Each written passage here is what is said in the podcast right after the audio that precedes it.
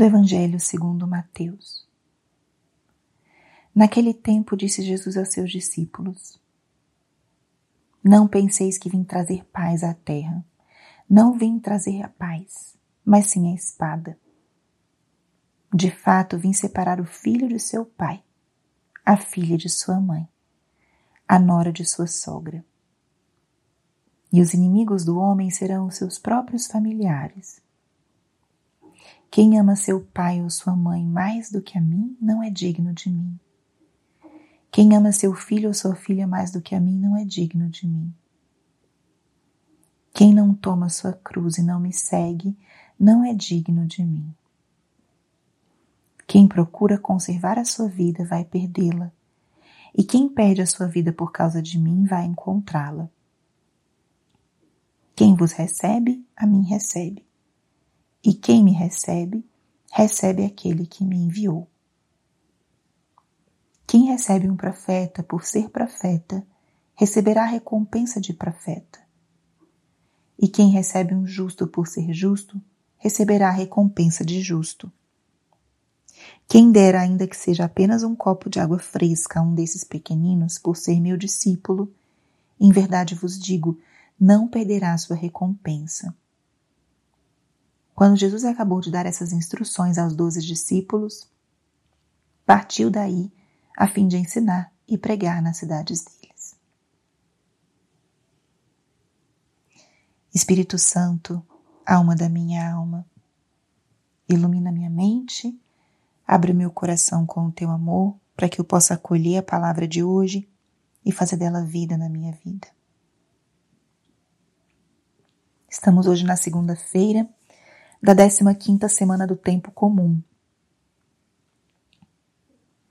No Evangelho de hoje, Jesus continua dando instruções aos seus discípulos.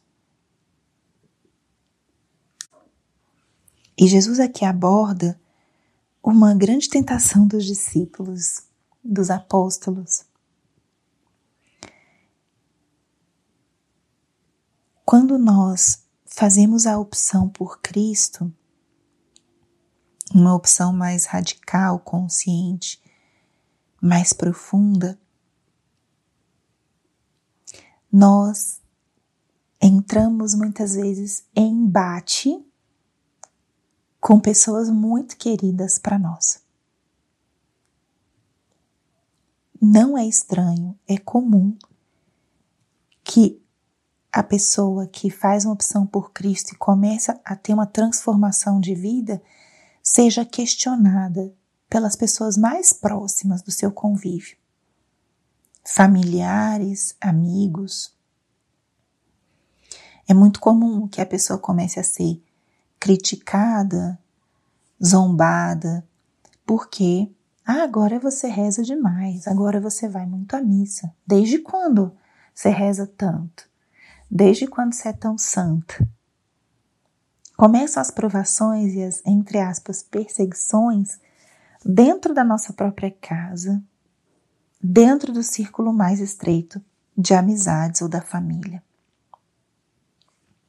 Então, quando Jesus dá essa orientação para os discípulos, não é caso isso aconteça, é justamente porque isso acontece. Jesus está alertando e dando uma palavra que vai dar um norte e um ânimo no nosso caminho de perseverança. Porque a gente não está falando de qualquer pessoa, estamos falando de pessoas que nós amamos muito, que são importantes para nós. E por isso Jesus alerta. Os inimigos do homem serão seus próprios familiares. E ele em seguida já fala da ordem dos amores. O nosso coração deve colocar Deus em primeiro lugar. Primeiro mandamento da lei: amarás, amar a Deus sobre todas as coisas. E aqui Jesus fala: quem ama seu pai ou sua mãe mais do que a mim não é digno de mim. Quem ama seu filho ou sua filha mais do que a mim não é digno de mim. Ou seja, ele fala de pai, mãe, filhos, ou seja, os amores primários que nós temos. E com isso ele não está dizendo que nós devemos desamar perdão a palavra, não amar nossos pais ou nossos filhos. Mas ele já orienta para a ordem dos amores. O primeiro amor é o amor a Deus. E essa perseguição, essa dificuldade dentro do núcleo familiar não deve ser para nós um motivo de renunciar aos chamados de Deus. Devemos sim pedir luz para saber lidar com essas situações.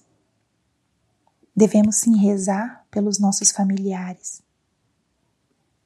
Devemos sim amá-los profundamente, de forma muito concreta e real. Mas saber que, quando optamos por Cristo, é possível que encontremos dificuldades no círculo mais próximo de nós. E Jesus segue: quem procura conservar a sua vida vai perdê-la, e quem perde a sua vida por causa de mim vai encontrá-la. E aqui é uma resposta a esses questionamentos. Antes ele falou: quem não toma sua cruz e, me, e não me segue não é digno de mim. O caminho de Cristo é um caminho de cruz, é um caminho de perder para ganhar. É um caminho cheio de paradoxos. Então, se a gente quer manter o status quo com todo mundo, vamos nos perder. Ao contrário, se nós nos perdemos por causa de Cristo, vamos nos encontrar. E esse caminho, o caminho do testemunho, da conversão, dos familiares e amigos, isso acontece também.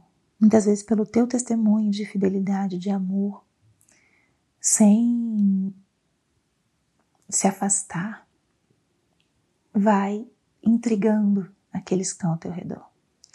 Mas lembre, o primeiro, o primeiro é o Senhor. O primeiro.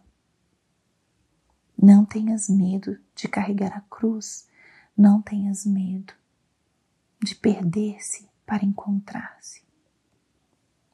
Perder-se só está permitido se for perder-se em Cristo, perder-se em Deus. Nosso Deus é um Deus que chama chama uma decisão definitiva, profunda, radical. Ele incomoda, ele confronta. Essa palavra é uma palavra que nos prepara para essas adversidades que acontecem dentro da nossa casa e da nossa família.